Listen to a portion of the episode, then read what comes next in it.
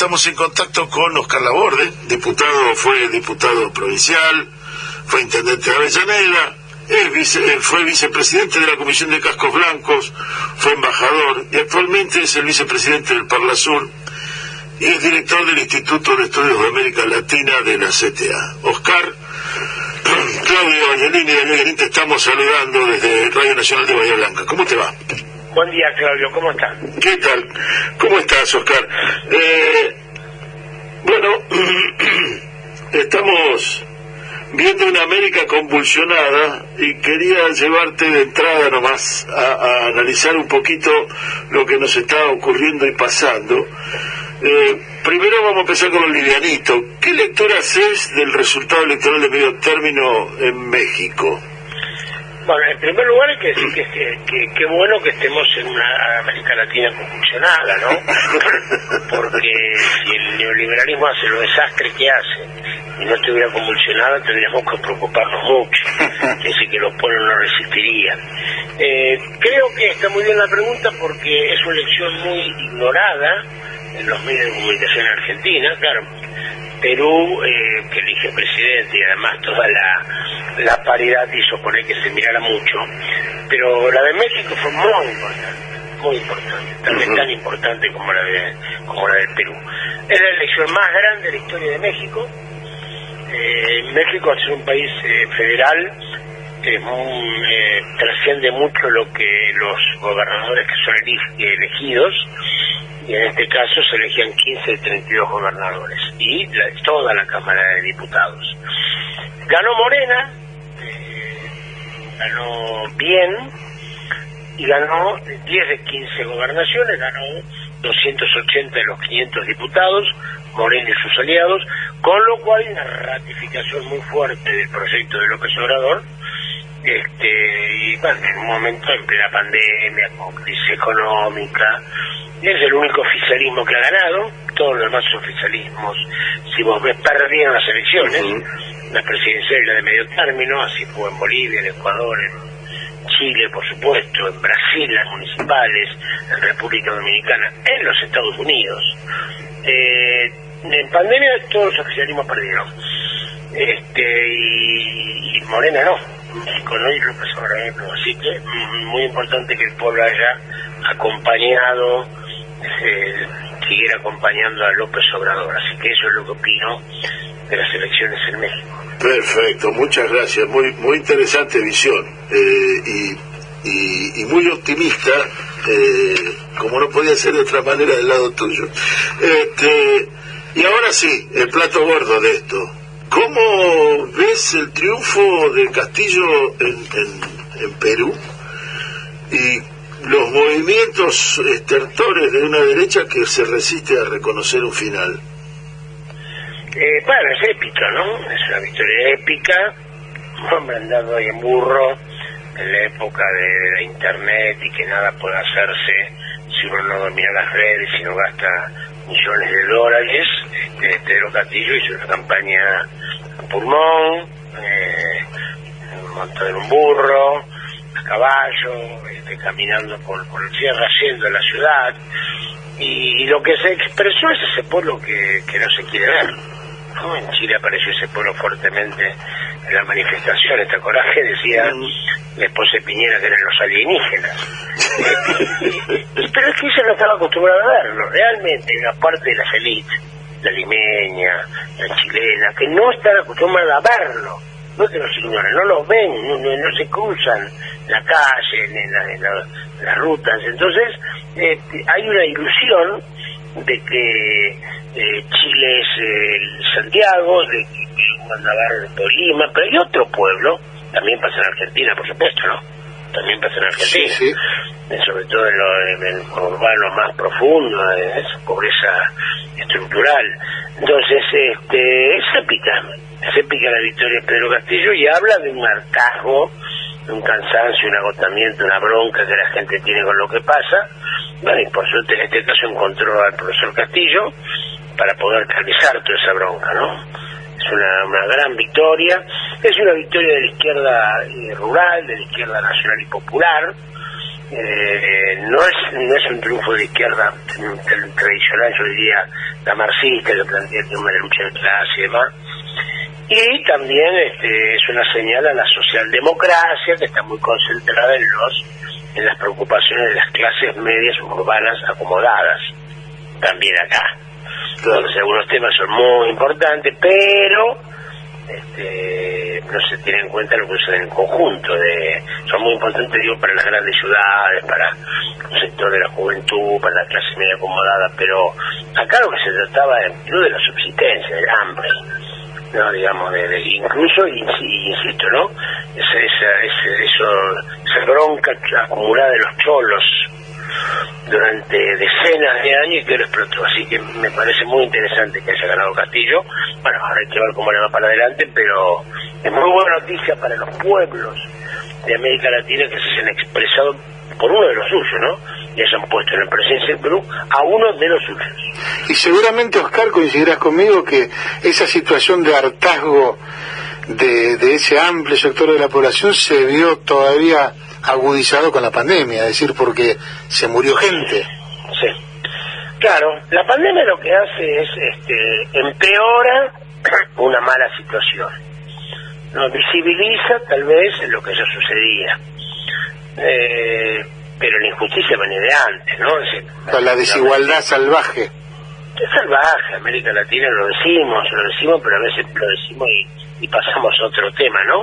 Es este es el lugar más desigual del mundo, no el más pobre, es el más desigual. Entonces, esa desigualdad es este eh, y eso con la pandemia, ¿por qué? Porque el 70% de la economía de Perú es informal. No hay manera de que esa gente se quede en la casa, sobre todo porque no hay ayuda del Estado, porque se queda en la casa y muere, no trabaja, no se muere de virus, se muere de hambre.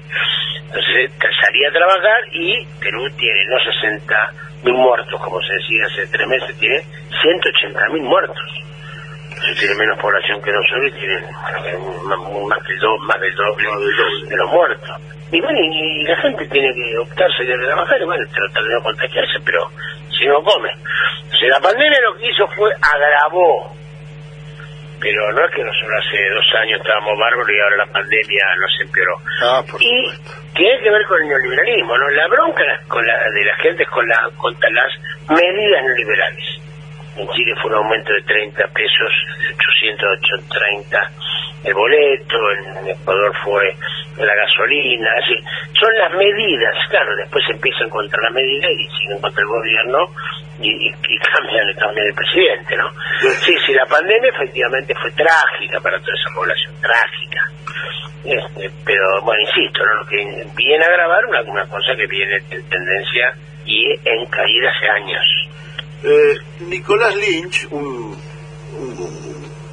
pensador, sociólogo peruano, cuando hacía, analizaba la primera, la primera vuelta en Perú, y hacía un paralelismo con lo que había acontecido en las elecciones en Chile, planteaba que las izquierdas que se habían definido mejor y que habían, se habían alejado del centro, eh, habían obtenido mejor eh, resultado electoral, habían sido confiables a los votantes. Eh, ¿Coincidís en esta lectura o esta visión? Sí, eh, que se endurecieron y que abandonaron insisto con esto, algunos planteos muy presentes en la socialdemocracia que tienen que ver con, algunas cuestiones de género y demás, está bien atenderlas, pero que no es lo principal para la mayoría de la población. Eh, cambiar la constitución en Chile, este, esa posibilidad permitió que se expresara y que ganaran las constituyentes los maduros. Eh, lo mismo pasó en Perú, donde Verónica Mendoza, que ha hecho una reelección en la hace cinco años, ahora por consejo de los especialistas se cuidara más el discurso este, y los votos multaron a, Pedro Castillo que planteó reforma de la Constitución, reforma agraria, nacionalización de, lo, de los recursos naturales, este, ¿no? Entonces, sí, y hacia eso y bueno, efectivamente eso le permitió ganar. Y cambiar la Constitución es una de las, ¿no? Es decir, el... Es uno de los planteos hay que ver si lo logra. Pero eh, él, él gana con la con la propuesta de reformar la Constitución. Exactamente. Ojalá, ojalá lo pueda hacer. Pero la gente votó la reforma de la Constitución. Bueno, Eso, eso te iba a preguntar, Oscar, ¿cómo ves, digamos, el escenario, eh, al haber sido un escenario electoral de tanta paridad, cómo ves las posibilidades de llevar a cabo al menos una parte de todas estas reformas? Eh, bueno, sí, claro, fue muy parejo. Y la tentación que, que le ofrece a Pedro Castillo el escalce es, ya que fue tan parejo que no tome medidas de fondo. Que un, que un gobierno de unidad nacional, este, que convoca gente de todos los sectores. Yo creo que sería un error si hace eso, porque lo mismo su- sucedió con Ollantumala, recuerda el presidente de hace 10 Ajá. años, que fue electo en el Perú, y bueno, hizo tantas concesiones que no. Pero eso pasa que eh, te abandonan los tuyos y el enemigo no te cree. Vos le puedes hacer todas las concesiones al enemigo posible, pero el enemigo no te cree, ¿no? Gente como Santumala o gente como Pedro Castillo. Entonces, eh, sí, sí, este, las posibilidades dependerá de la decisión de Castillo, la decisión de su gente y de la correlación de fuerza. Y de la movilización. Si uno va a esperar que el Congreso peruano vote la necesidad de la reforma, no lo consigue más. Ahora, durante 40 años, los socialistas también chilenos decían, bueno, no se puede, es muy complicado. Y la gente en la calle y se pudo, Y se pudo. reformar la, la constitución. Con la gente en la calle. Con la gente de la calle, y es el arma que nosotros tenemos, ellos tienen los medios, los recursos, tienen la hegemonía dominante, mucha- eh, tienen eso que, que es la gran virtud de la derecha, que es el pobre de derecha, ¿no? ¿Mm? Ese pobre de derecha, porque bueno, uno comprende un hombre que tiene millones que no repartir nada. Ahora, el pobre de derecha, que tiene para comer y dice que hay que tener cuidado con el comunismo. ¿No? Este, entonces, yo creo que, que hay que pelear contra esa hegemonía dominante, hay que pelear contra el poder de los medios, hay que pelear con que se tiene minoría clara en el Congreso y una de las herramientas para, para poder este, combatir eso es el respaldo del pueblo y la movilización popular. Eso fue en Chile, fue en Ecuador, fue en Bolivia, cuando abrieron a llamar las elecciones sí o sí en agosto del año, del año pasado. Este, y fue en Perú, ¿no? En Perú también había alguna duda sobre si aprobar el resultado o no, y bueno, los cholos salieron a la calle y empezaban a bajar para Lima. Y me parece que eso es bastante didáctico, ¿no? Para, para el grupo de poder, que tampoco le interesa a ellos que todo explote y que no puedan seguir haciendo sus negocios. Sí, yo veo en Castillo algo que no había visto en Ollanta Humala, eh, y obviamente eh, lo rescato a él y a ningún otro de los presidentes o candidatos que tuvo Perú, es la capacidad, la, la, la, la posibilidad de la integración de los comuneros que tiene Castillo y que no tenían otros presidentes, otros líderes. Eh, ¿Coincidís? Sí, es una formación muy interesante la ronda campesina, eh, que es la autodefensa, que es una organización propia que se dan la gente en los Andes, que suplanta el Estado.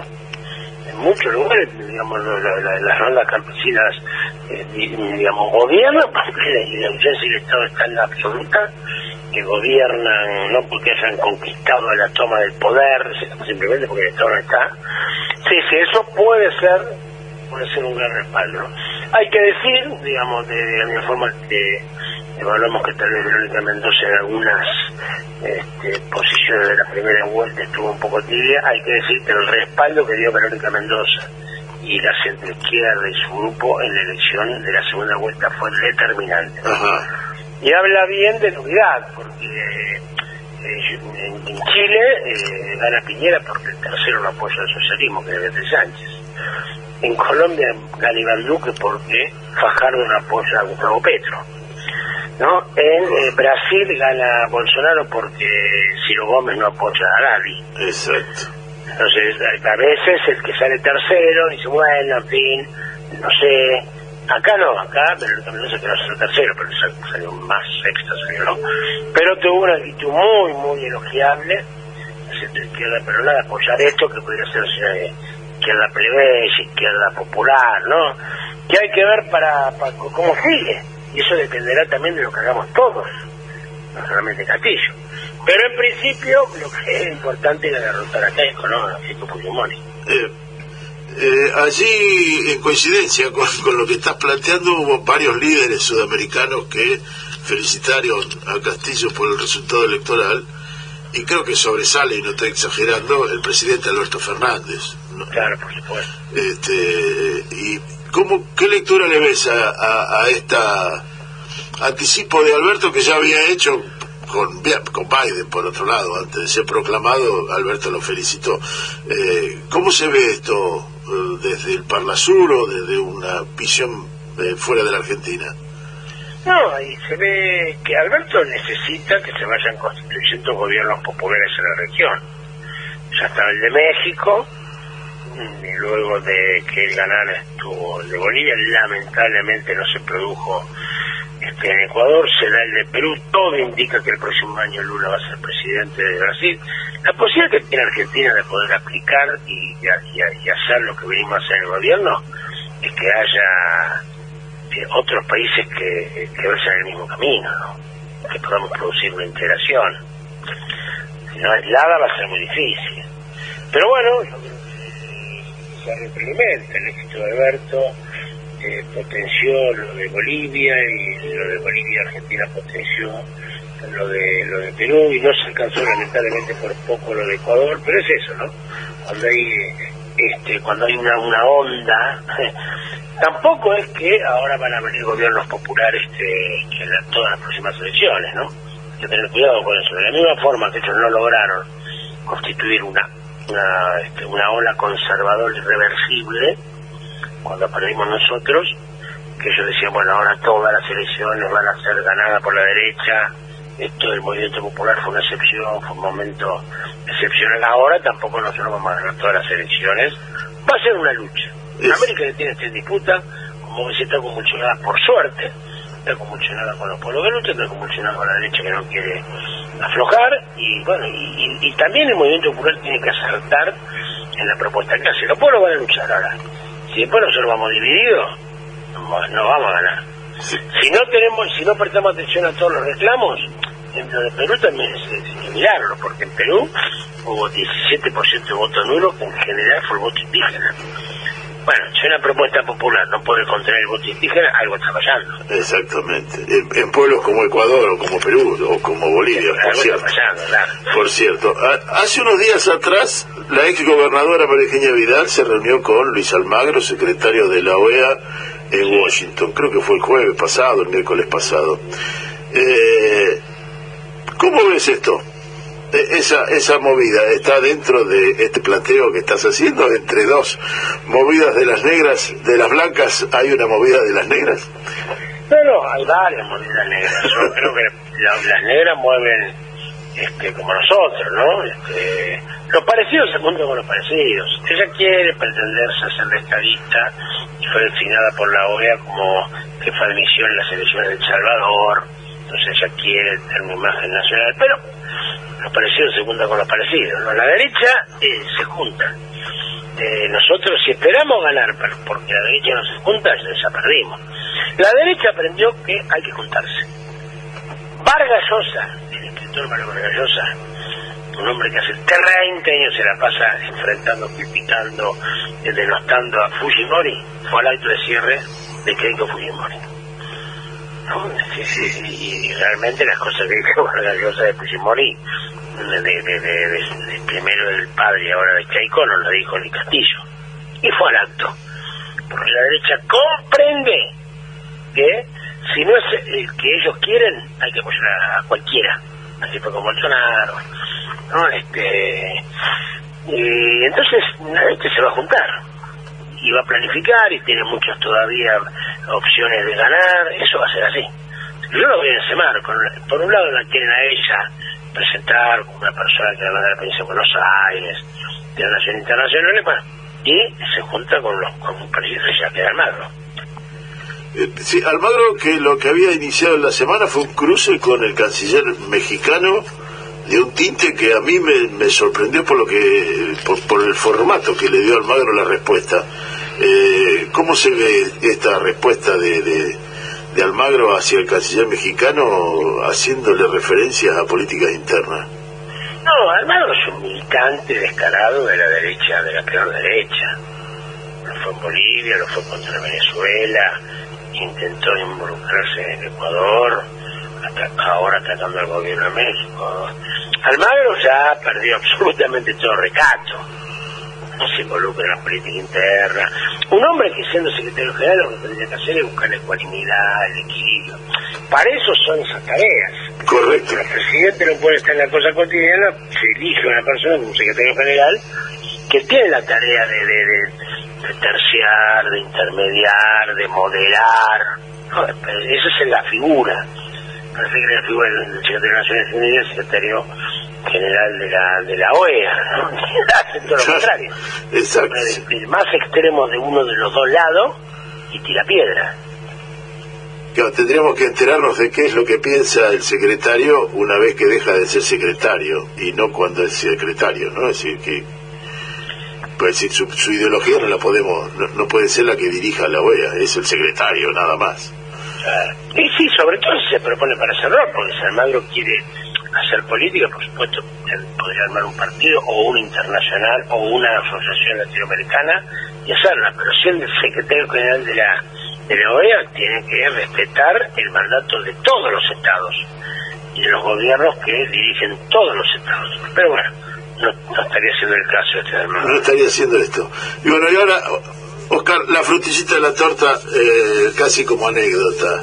Eh, el señor eh, Pepín Simón es diputado, es, es parla, diputado del Parla Sur, parlamentario del Parla Sur, eh, y sé que han iniciado un, un, un, intento de desafuero de él por, por su eh, por, por, por fugarse eh, y negarse a presentarse en la justicia argentina y quedarse en Uruguay reclamando un asilo. ¿Cómo, ¿Cómo se lee esto? ¿Cómo lo estás viendo desde el Parla Sur? Si esto avanza para quitarle eso. Sí, se está, se está tratando el tema, tendré que la comisión, se lo llamará Pepín. Él pudo haber estado en la última sesión, que fue hace 20 días, no participó. Eh, qué mejor oportunidad si quisiera defenderse ante sus pares, ¿no? Y utilizar la, la banca que tiene ahí de manera virtual, como todos nosotros. Claro. Pero este sí se está evaluando a partir de su posición de prófugo, bueno, no tiene nada que ver la, digamos, es que los parlamentarios digamos, son los que primero cumplimos con la ley, ¿no? Y el profugarse eh, por una indagatoria, ¿no? Habla también de, de, lo que debe temer que lo acusen, ¿no? Y lo que están temiendo ahora sus cómplices, se podríamos decir, ¿no? Y sale la versión de que lo van a proponer como diputado nacional para poder darle fueros y protegerlo acá. Este, lo de Pepín es, una, es el macrismo, es, el ejemplo del macrismo, ¿no? Era muy guapo cuando era director UCEP, la unidad esa que tiene que encargarse de la, de, de la gente en condición de calle, de las que le quemaba los colchones, le quemaba la ropa. Era guapo con los que perseguía, bueno, y después, cuando la, cuando la octava cambió, este, es un cobarde que no hay una indagatoria. Este, pero bueno, yo creo que ese es el macrismo, ¿no? Y que demuestra la cantidad de cosas que tendrá adentro el ropero, ¿no? Que tendrá adentro el ropero y que está amenazando con prender el ventilador. Epa. ¿no? Porque... Sí, porque están...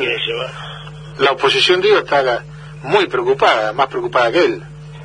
Y está preocupada, está tan preocupada como él. Él tiene miedo selectivo expiatorio, como fue D'Alessio, no sé el hombre le ha mandado decir, eso me dicen los parlamentarios de Cambiemos, que si él le suelta la mano, prende el ventilador. Y a partir de eso hubo un cambio, ya más que empezó a, justificarlo más, aparte esa burla está hablando de ponerle la lista, ya hablan este, Alfredo Leuco, que si, uno quiere pensar que piensa Alfredo de la derecha, hay que escucharlo Leuco, dice que es un perseguido político, ¿no? Es como un cambio un cambio a partir de dijo eh, a mí me sueltan la mano y se el ventilador fantástico Oscar.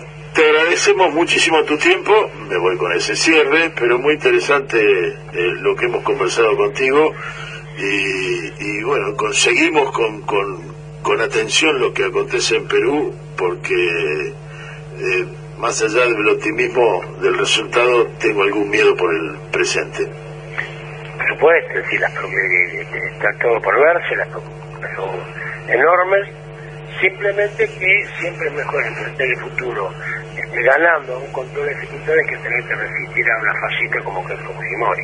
Absolutamente. sin ninguna duda. Absolutamente. Después veremos, pero ahora Sí, sí, sí, sí. Después nos sentamos y charlamos, pero mientras, nada, no, es así. Muy bien. Bueno, que Oscar, tengamos muchi- buen fin de semana. Un, un millón de gracias, un fuerte abrazo.